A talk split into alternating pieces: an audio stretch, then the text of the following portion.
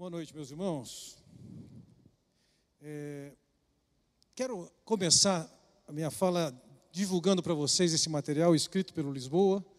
É um, é um livro devocional voltado para o público pré-adolescente, que pode ser empregado tanto pelo público pré-adolescente individualmente, como em família.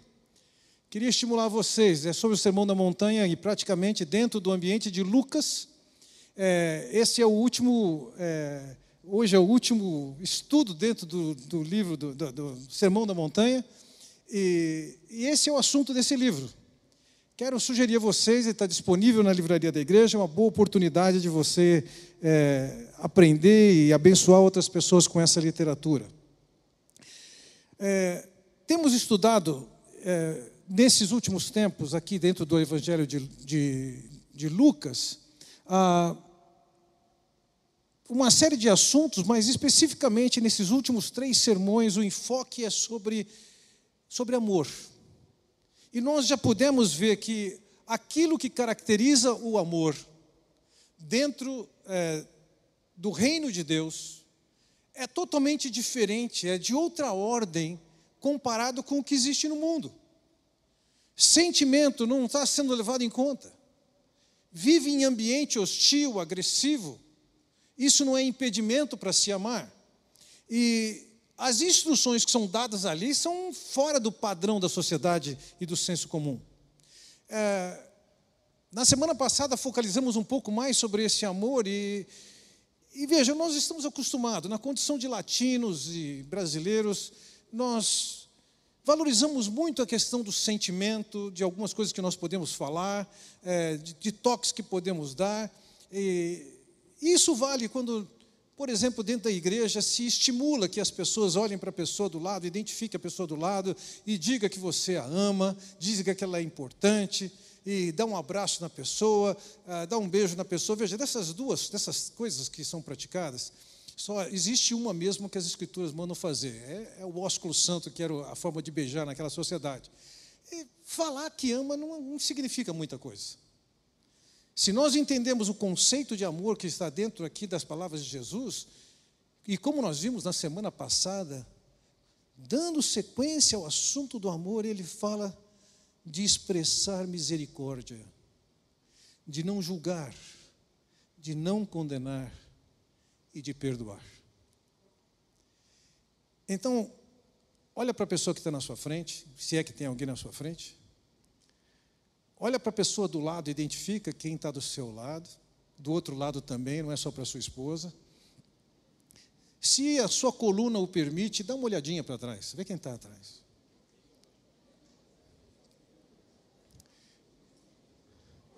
Agora, eu gostaria de fazer uma aplicação e uma, um filtro bíblico em cima dessa declaração que você tem que fazer para os seus irmãos aí em volta. Diga que você ama. Em vez de você dizer isso, você fala assim: eu quero ser uma pessoa que tenha misericórdia de você. Eu quero ser uma pessoa que não vai julgar você. Não vou condenar você. E mesmo que você me ofenda, eu estou pronto a perdoar. Isso é amor. Só falar que ama, dar um tapinha nas costas, no ombro, etc., não tem nada a ver com o amor das Escrituras. É muito superficial. Então vamos lembrar: se queremos ver reproduzido o amor de Deus, é assim: ter compaixão, não julgar, não condenar e perdoar quando houver ofensa. Agora, partindo para concluir essa sua mensagem e concluir o capítulo 6, nós vemos o Senhor Jesus dando algumas orientações para o seu público e confrontando-o, não somente ao público, mas também outros mestres que ali estavam, por conta do público variar entre quem eles ouviam. Quem eram os seus mestres? Naqueles dias existiam muitos fariseus, escribas, mestres da lei. Muitos desses acompanharam o Senhor Jesus e estavam ouvindo ao Senhor Jesus. E o público tinha essa variedade, um portfólio de mestres e pregadores que estavam ensinando aqui e ali, e eles podiam fazer suas escolhas de pregadores. E o Senhor Jesus Cristo vai justamente abordar esse assunto com eles. Creio que nós nunca tenhamos vivido na história humana essa realidade que eles viviam de tantos mestres ensinando, quando nós podemos ter agora. Você pode ir para a internet, pode ir para a televisão, de diversas maneiras você pode ouvir os mais diferentes pregadores. E nem sempre com os critérios que nós devemos ter de escolher a quem nós ouvimos. Confesso a vocês, eventualmente eu escuto de pessoas da igreja que estão ouvindo certas, certos mestres e falam: Meu Deus, como é que consegue assimilar esse discurso, misturar esse discurso com o que está sendo ensinado das Escrituras? Eles tinham essa atenção de quem estava ensinando e a quem estavam ouvindo, e nós temos essa atenção muito mais fortemente hoje. E confrontando o seu público, aqueles que estavam parando para ouvir o Senhor Jesus na ocasião, o Senhor Jesus usa de, de seis imagens, seis figuras, seis quadros, que questionam quem é que nós devemos escolher para ouvir. Num ambiente como o que nós temos hoje, que critérios devemos empregar para ouvir alguém? Talvez você diga assim: não, isso já está resolvido, estou aqui na igreja. Talvez você esteja passando por aqui para conhecer, mas provavelmente você é ventilado por tudo aquilo que você pode ouvir através das, das mídias que existam. Talvez você tenha que mudar de Campinas e vai ter que passar por uma decisão de escolha de uma igreja. Talvez você esteja passando por aqui pensando em escolher uma igreja. O que é que deve ser considerado? Para ensinar sobre esse assunto, o Senhor Jesus usa de seis ilustrações, seis imagens. E como alguém já disse, uma imagem vale mais do que mil palavras. Então vamos nos apoiar sobre essas imagens do Senhor Jesus e aprender sobre os seus critérios, o que deve ser considerado, sobre quem é que nós vamos ouvir ensinando a palavra de Deus. A primeira imagem para a qual chamou sua atenção é de um cego guiando um outro cego. Veja que ele diz ali no versículo 39. Jesus fez também a seguinte comparação: Pode um cego guiar outro cego? Não cairão os dois no buraco? Além da própria ideia que está retratada nessa frase, a, a, maneira grega de escrever, que não aparece no português, a maneira de escrever, a estrutura gramatical da frase a primeira pergunta exige uma resposta negativa. Pode um cego guiar um outro cego? A resposta, em termos gramaticais, é não. A segunda pergunta, não cairão os dois no buraco? Essa frase está construída de um jeito que diz o seguinte: a resposta é sim, vão cair no buraco. Então, essa é a imagem que ele está passando aqui em primeiro lugar: um guia cego conduzindo um outro cego. Cegueira naquele tempo, naquela região, era alguma coisa bastante problemática, bastante comum. Não era escasso. E as situações de riscos tinham aos montes. Poços eram abertos em busca de água que não era encontrada e era deixado aberto poços secavam e ficavam abertos. Aquela terra tem pedra demais. As pedras eram um risco para as pessoas. Então ele está olhando para essa figura, para essa imagem, impelindo-os a examinar que alguém que é cego precisa ser guiado por alguém que não é cego. A quem o Senhor estava se referindo? Ele estava se referindo especificamente aos líderes judeus, os fariseus, os mestres da lei. É a eles que ele está chamando de cegos. Eles não enxergavam o Evangelho. Eles tinham uma visão de si mesmos, de que eles eram autossuficientes em termos de justiça, eles estavam acima do povo pecador. Cumpriam uma série de leis que eles mesmos haviam criado, baseado na lei de Deus, mas iam muito além disso. A sua autojustificação era o ponto alto da sua fé. E Jesus então os chama de cegos, por quê? Porque se eles, eles se veem como tais, sem necessidade de arrependimento, porque não tem pecado. Jesus está dizendo: vocês são cegos. Guardadas as devidas proporções, eu diria o seguinte: nós temos muitas vezes líderes que são cegos acerca da sua necessidade de arrependimento e perdão. Não é raro encontrarmos no cenário das igrejas pastores que transmitem uma imagem de que são superiores, são super espirituais. Os pecadores são vocês. Não existe uma confissão e um reconhecimento do seu pecado, da necessidade de perdão. São cegos. E se a pessoa não enxerga a si mesmo como pecador, não enxerga a verdade de Deus, não enxerga a luz de Deus, o que, é que essa pessoa pode dirigir? A quem ela pode conduzir? E para onde pode conduzir? Vejam, o Senhor Jesus Cristo, diferentemente de cego, ele curou os cegos. Ele disse: Eu sou a luz do mundo.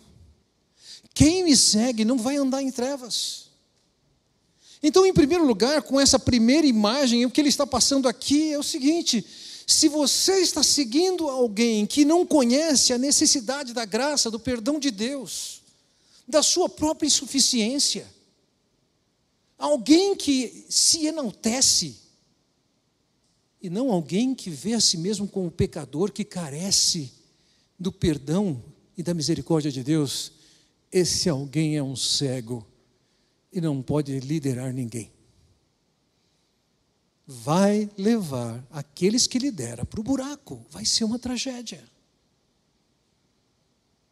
Então é necessário que alguém que ensina demonstre claramente que vê a si mesmo como pecador que é, como carente que é da graça de Deus, do perdão de Deus, para dessa maneira poder chegar até Deus e não pela sua própria justiça. A exortação de Jesus leva aquele povo a discernir quem é que está ensinando, está qualificado para tal. A segunda imagem para a qual eu destaco aqui é o versículo 40, o discípulo e o mestre. O discípulo não está acima do seu mestre, mas todo aquele que for bem preparado será como o seu mestre. Veja, aqui está aquele discurso: está o pai, está o filho. Filho de peixe, peixinho é. E aqui o que ele está dizendo é: tal professor, assim será o aluno. Convém nós entendermos um pouquinho de como é que era a dinâmica de ensino naquela sociedade. Antes do modelo grego, tal como nós temos aqui, que tem alguma pessoa em pé falando aqui na frente para um público que está sentado e ouvindo, Dentro do ambiente judaico, a maneira de ensino, a filosofia de ensino era diferente. Era de estar com e conviver, e ouvir e aprender. Então, quando alguém queria ser um aluno, um discípulo de, de outro, ele se mudava, podia morar na casa ao lado, iria acompanhar aquela pessoa, ouvir aquela pessoa, trabalhar para aquela pessoa, com aquela pessoa. E na medida que havia essa convivência entre o mestre e o discípulo, o discípulo começava a reproduzir o seu mestre. Veja, o modelo de ensino que estava presente dentro das Escrituras e do povo de Deus era um modelo cujo objetivo não privilegiava tanto o conhecimento, isolado, mas o conhecimento com transmissão de vida implicava em transformação de vida. Agora, nesse ambiente, quando você escolhe o professor, você escolhe quem você vai ser. Se você escolhe alguém não qualificado, o que vai se reproduzir é gente não qualificada. Quando Paulo escreve a Timóteo, no capítulo 3, primeira carta, ou a Tito, no capítulo 1, é, ele está instruindo a igreja a maneira como deve colocar e reconhecer pessoas como seus pastores. É necessário, portanto, que o bispo, mais uma palavra para pastor, seja irrepreensível. E ele passa a dizer ali uma série de qualidades que ele deve ter, e as qualidades, pasmem, talvez uma única seja intelectual, todas as demais são de caráter. Por quê? Porque a função de um líder, de um mestre, é reproduzir o caráter.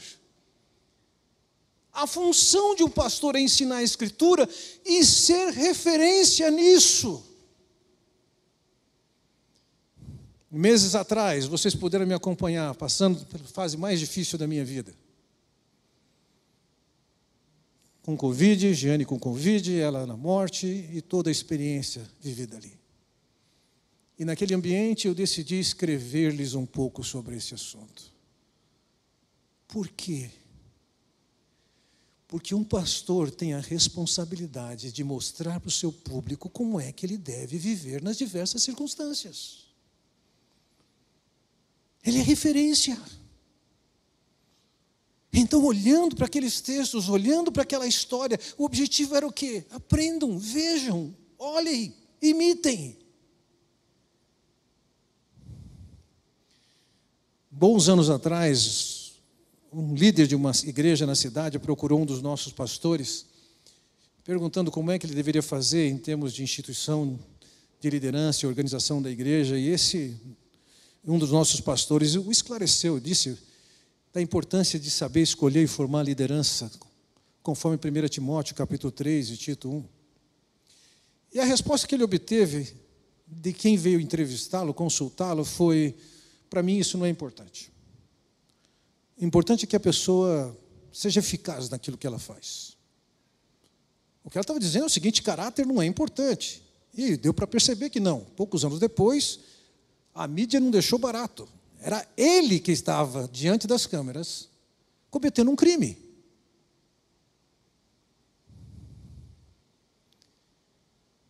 Que modelo é esse de liderança, de mestre que não tem caráter?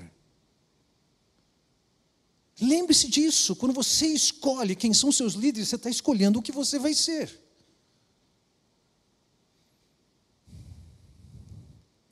Eu me lembro de uma ocasião e foi mais uma vez que aconteceu, em que alguém que estava próximo de mim disse: Fernando, vendo a maneira como você trata a sua esposa, eu tenho mudado a maneira com que eu trato a minha esposa. Ser mestre da perspectiva bíblica significa ser referência, não é simplesmente capacidade intelectual ou teológica. Não poucas vezes nós já precisamos de pedir para alguma pessoa se afastar da posição de ensino, até que se resolvesse os problemas pessoais que ela tinha. Alguém que não trata sua esposa, seu marido adequadamente, não pode estar ensinando as Escrituras. Então lembre-se disso, essa figura é fundamental. Porque na relação de quem ensina, na perspectiva bíblica, para quem aprende, existe aqui o conceito de reprodução, de imitação, de cópia. E por isso é que o Senhor está colocando claramente: o discípulo vai ser igual ao mestre. Pensem bem, quem é que vocês estão seguindo? A terceira imagem que ele traz para nós está no versículos 42, 41 e 42, é a imagem da trave e o cisco nos olhos. De novo, encontramos pergunta retórica: por que você repara no cisco que está no olho do seu irmão e não se dá conta da viga que está em seu próprio olho? Como você pode dizer ao seu irmão, irmão, deixe-me tirar o cisco do seu olho, se você mesmo não consegue ver a viga que está em seu próprio olho? Isso aqui é uma anedota. Imagine alguém com uma trave, com uma viga, com um poste no olho, tentando ajudar alguém que está com um cisco no olho. Veja, em qualquer um dos casos, tanto o cisco quanto a trave, representam algum pecado, alguma falha de caráter, alguma conduta errada. E um fariseu hipócrita, um fariseu ele era capaz de olhar para a vida dos outros e encontrar erros. Erros menores, mas ele mesmo tinha uma trave no olho, ele tinha um pecado maior. O que estava acontecendo naquele segmento ali é que pessoas que não tinham o mínimo caráter estavam ensinando e brigando por coisas pequenas. Em outra ocasião, o Senhor Jesus disse: Vocês com mosquito e engolem camelos.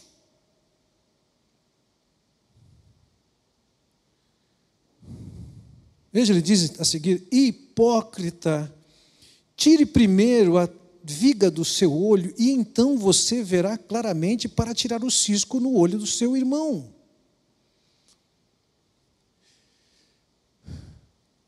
O termo que nós conhecemos como hipócrita, que é alguém que, que é falso, naqueles dias era a palavra hipócritos, era a palavra para ator. O ator ia para um palco, colocava uma máscara, de um personagem. E todos que estavam assistindo o espetáculo sabiam, aquilo era uma representação. Não havia problema de ter a representação no palco, no teatro. Mas quando você traz o conceito de representação para a fé, isso é uma ofensa. Porque a fé cristã não é para ser representada, não é fazer-se passar por um personagem que não é.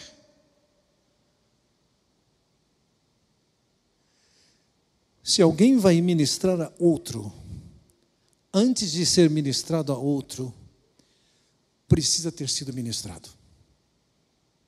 Se alguém vai falar do pecado de outro em que deve ser corrigido, esse alguém tem que ter sido corrigido antes.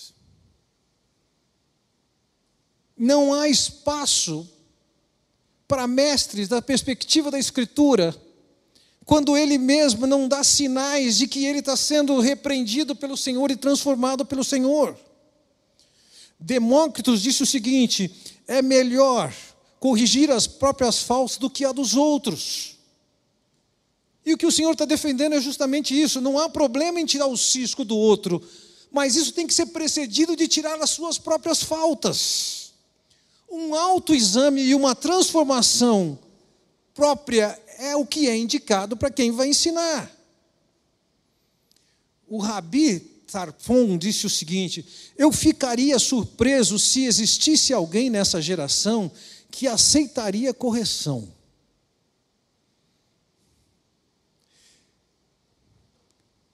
Quantos de vocês gostam de ser repreendidos e corrigidos? Deixe-me dar uma sugestão. Daqui a três dias começa dezembro 31 dias. Último mês do ano com 31 dias. Eu queria sugerir que você lesse Provérbios. Provérbios é um livro de 31 capítulos. Um capítulo por dia. Você pode destacar e procurar uma série de coisas dentro do livro de Provérbios, mas eu gostaria que você procurasse especialmente repreensão, repreender, correção, corrigir. E se você já não sabe, você vai descobrir o seguinte: quem não gosta de ser repreendido é louco, é insensato, não tem esperança.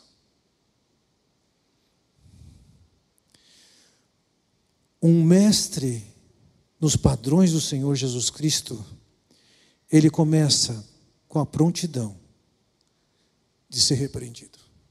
Ele sabe que ele é um pecador. Ele sabe que a maneira dele chegar até Deus é pela graça de Deus, pelo amor de Deus. E na vida comum entendamos isso. Os mais maduros são aqueles que mais vivem e aprendem com Deus, e isso significa lidar com o próprio pecado. e desfrutar do perdão e do aperfeiçoamento de Deus. Santidade implica em cada vez mais ter uma consciência mais clara de quão pecador se é.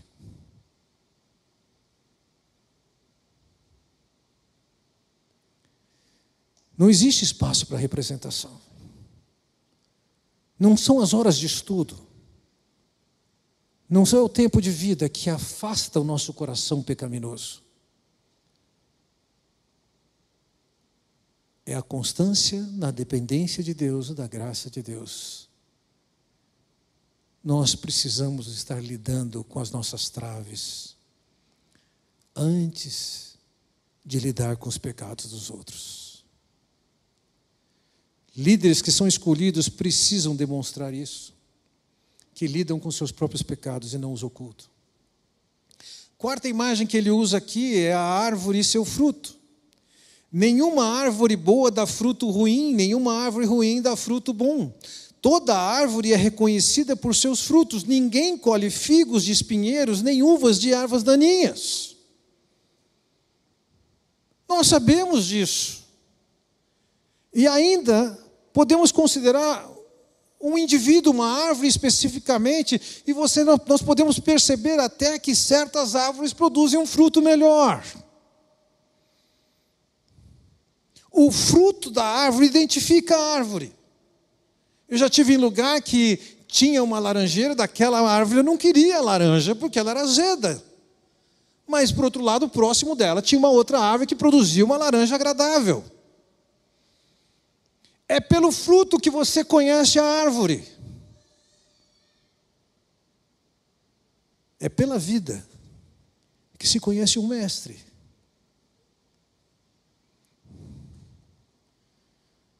Anos atrás, um líder de uma igreja me procurou, me perguntando sobre como ele deveria proceder, porque a igreja dele estava convidando alguém para ser pastor que na cidade em que ele morava, ele era conhecido por ser caloteiro, por não pagar seus credores. O fruto é o calote. Ele está dizendo quem é essa pessoa. E apesar do fato ser conhecido no contexto daquela igreja, na liderança daquela igreja, o fato é que a igreja o contratou sabendo quem era. Esse líder acabou saindo daquela igreja e foi para uma outra igreja. Porque ele entendia que alguém naquela posição de ensino não poderia ter o tipo de vida que ele tinha, a qualificação de vida que ele tinha, era contrária à qualificação requerida para alguém que é mestre. Nós podemos gostar demais da criatividade do pregador, da inteligência do pregador, etc. e tal. Como é que é a vida dele? Como é que ele se relaciona com seus filhos? Como é que se relaciona com a esposa? Qual é a marca do relacionamento com as pessoas que estão à sua volta? O fruto define a natureza da árvore. Esse é um teste infalível. No caso do fruto mal, revelava que ele era um falso mestre. Se não tinha um resultado de vida, não servia para estar naquela posição. Lembremos disso na lista de 1 Timóteo 3, de título 1, falando de pastores. Talvez, não certamente, mas talvez somente uma das exigências seja de ordem intelectual e técnica, apto para ensinar. Todo o restante tem a ver com caráter. Nós não podemos ignorar a questão de caráter. Ele é fundamental.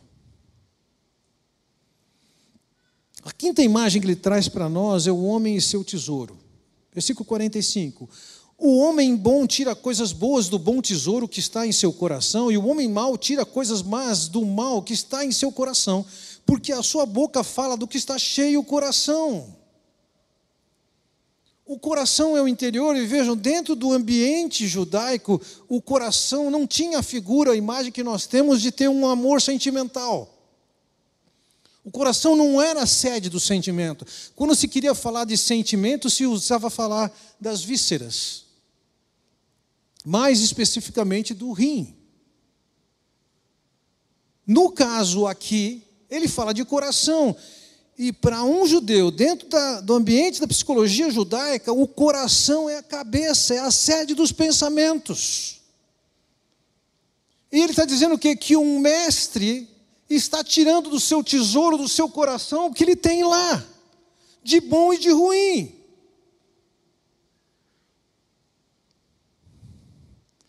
Nos nossos dias, não são poucos aqueles que têm enveredado por transformar púlpitos como palanques de política, de ideologia. O Senhor Jesus viveu em tempos de opressão política, de política injusta, absolutamente injusta, mas ele não se ateve a isso. Anos atrás, um jovem pastor me procurou com a seguinte pergunta: como é que você faz para conseguir fazer isso na sua igreja? E eu consigo, eu tento fazer isso na minha igreja e a minha igreja resiste. Fala um pouco mais sobre isso. E ele defendeu, o que ele queria fazer com a igreja dele era uma coisa muito boa, era bíblica. E ele queria saber como é que eu fazia isso. Eu falei assim: antes me diz uma coisa, quanto tempo você gasta estudando com a sua Bíblia? Some o tempo que você estuda preparando o sermão de domingo, o tempo que você gasta com a sua devocional. Quanto tempo você gasta por semana estudando a sua Bíblia? E ele disse: quatro, cinco horas por semana. Eu falei, moço, sua igreja está resistindo à ideia porque ela não conhece a Bíblia. Sua igreja está subnutrida, ela não pensa da maneira bíblica, por isso que ela está resistindo. É você que é o responsável. E naquele tempo eu estava ensinando o livro de Malaquias para vocês e eu disse para ele: eu gasto 22 horas por semana estudando para pregar um sermão. Dias atrás, uma moça me perguntou, é, uma moça, uma jovem senhora, me perguntou: é, você é o tipo de pregador que fala assim, sem né, livre? Ou você leva suas anotações? Eu falei assim, ah, eu estou bem dirigido, falei para ela. Eu, eu gasto de 30 a 35 minutos pra, de estudo para cada minuto que eu prego. Quatro a cinco horas por semana. Aquele povo estava faminto não pensava da maneira bíblica porque o pastor não ensinava. O seu tesouro tinha o quê? Se no coração de quem está ensinando é ideologia, é política, se no coração não tem conteúdo da palavra de Deus, o que, que vai ensinar? O que, que vai ficar? Um mestre tem que falar do que está cheio do seu coração, isso ele vai fazer mas o seu coração tem que ter a experiência da regeneração do Espírito Santo. O seu coração tem que estar encharcado pelas verdades de Deus. O seu coração tem que estar cheio de experiências da graça de Deus. Pessoas que estão na condição de ensinar, elas precisam trazer os sinais de que Deus está trabalhando na sua vida. Em Lucas capítulo 3, versículo 8, nós lemos: Produzi, pois, frutos dignos de arrependimento. Tem que trazer os resultados, uma evidência de arrependimento, de mudança de vida, não está vivendo de acordo com a sociedade, mas está vivendo de acordo com a orientação e determinação de Deus. Ou quando Paulo escreve aos Coríntios, em 2 Coríntios 5,17, em que ele diz: Se alguém está em Cristo, é nova criatura.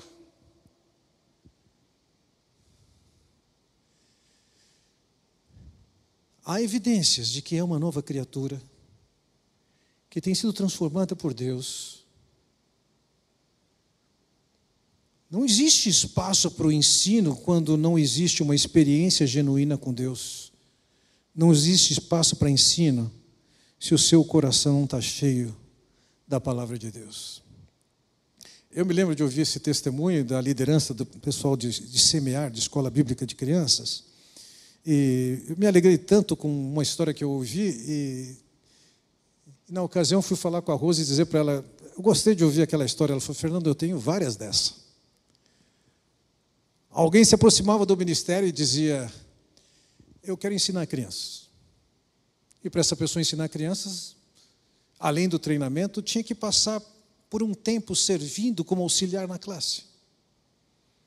E depois de alguns meses trabalhando como auxiliar na classe, então a pessoa podia passar por uma avaliação. E o que ela contou foi que alguém disse o seguinte: Eu não tenho condições de ensinar as crianças. Eu queria, mas eu não posso. Por quê? E a razão apresentada foi a seguinte: essas crianças sabem mais da Bíblia do que eu.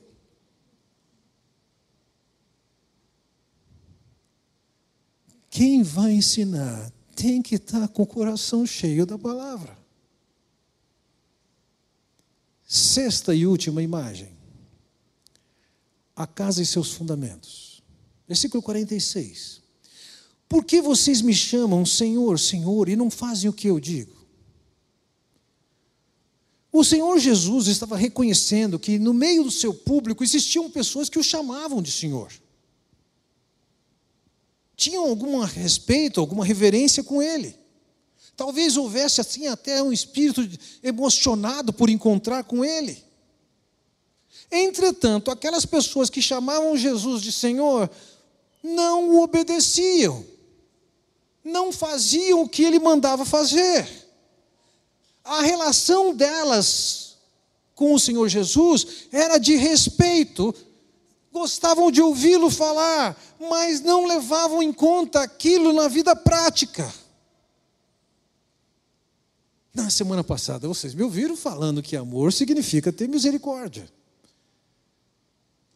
Significa não julgar as pessoas.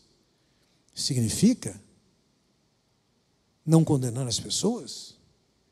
Significa perdoar alguém.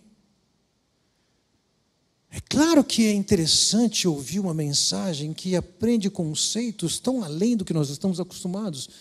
Mas o que vocês fizeram com isso? Você está ouvindo somente para alegrar seu intelecto?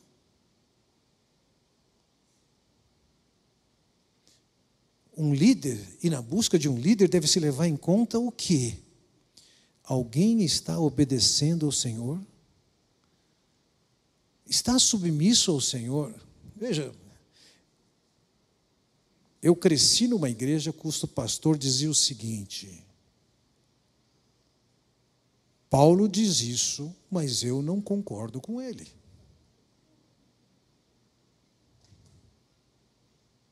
Hã? Quem é que diz o que, que é o que é no contexto da igreja?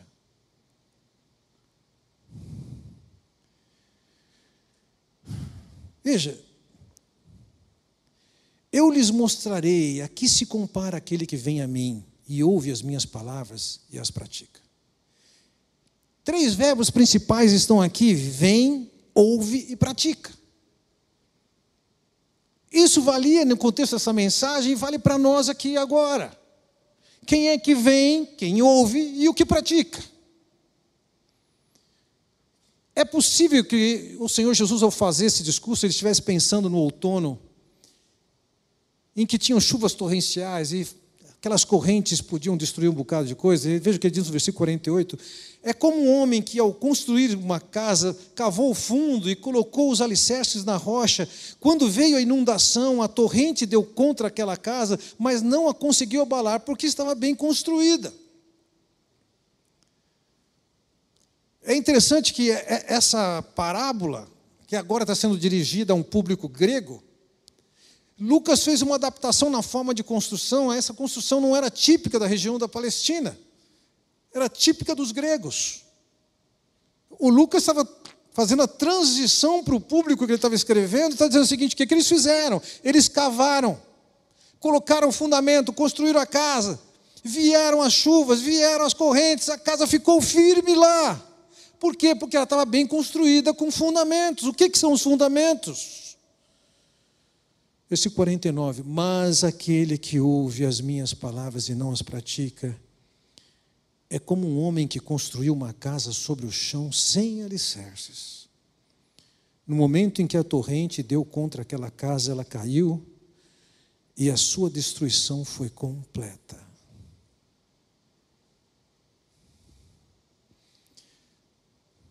Comumente recebo pessoas que estão destruídas, devastadas.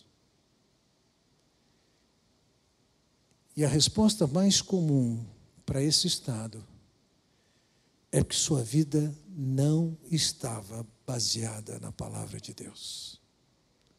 Era uma vida sem fundamentos.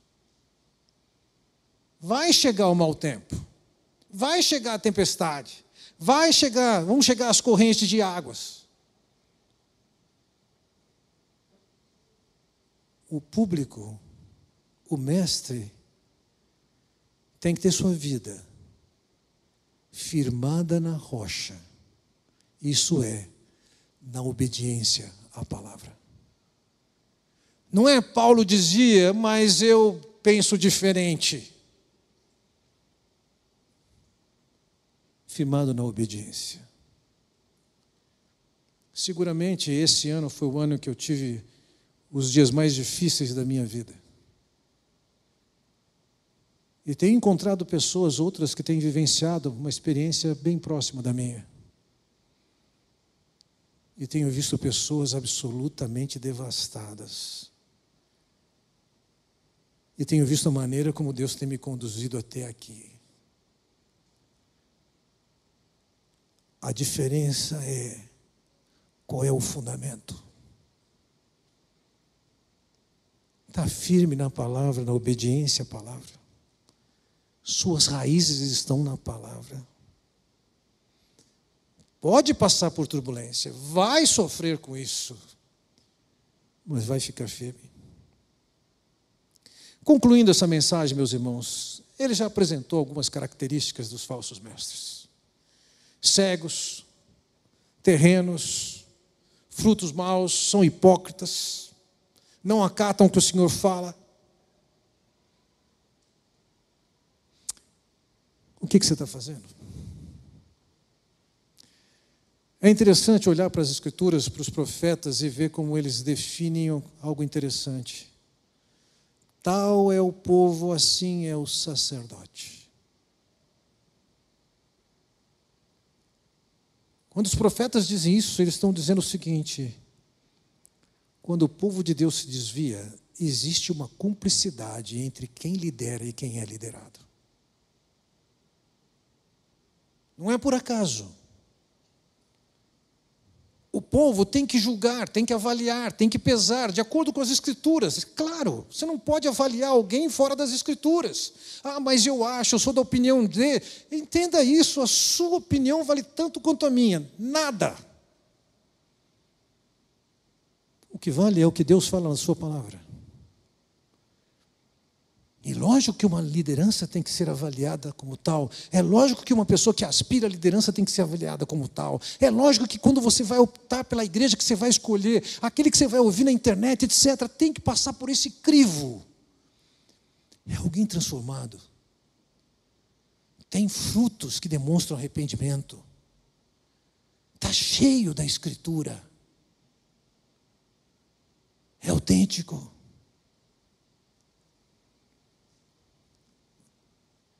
Não pense você que é possível fazer pouco caso dessa escolha. Porque ao escolher errado algo assim, a tragédia vai ser grande. É o cego guiando o outro cego, vai cair num buraco. Mas quando cada um de nós olha para essas imagens e busca nessas imagens os critérios do Senhor, para se escolher um mestre, alguém que seja referência a ser copiado, a ser reproduzido, você está na direção certa. Não é qualquer um. Tem que estar de acordo com esses critérios. Vamos orar. Pai Celestial, quero te agradecer pela oportunidade que temos de olhar para a tua palavra, de contemplarmos o que o Senhor tem falado. Ó oh, Pai bondoso, dá-nos discernimento, dá-nos juízo, dá-nos sabedoria para avaliarmos, lidarmos com todas essas questões que envolvem os mestres que temos para nós. Que possamos ser criteriosos com aquilo que estamos despejando dos nossos ouvidos e que, consequentemente, alcançam os nossos corações e que nos moldam. Ó oh, Pai Celestial, tem misericórdia do teu povo, que ele tenha de fato juízo, discernimento, sabedoria, critério para escolher de quem aprende, a quem ouve que saiba colocar o humor, a criatividade, a inteligência, o conhecimento subordinado àquilo que o Senhor valoriza. É o que eu oro em nome do Senhor Jesus Cristo. Amém. Deus os abençoe.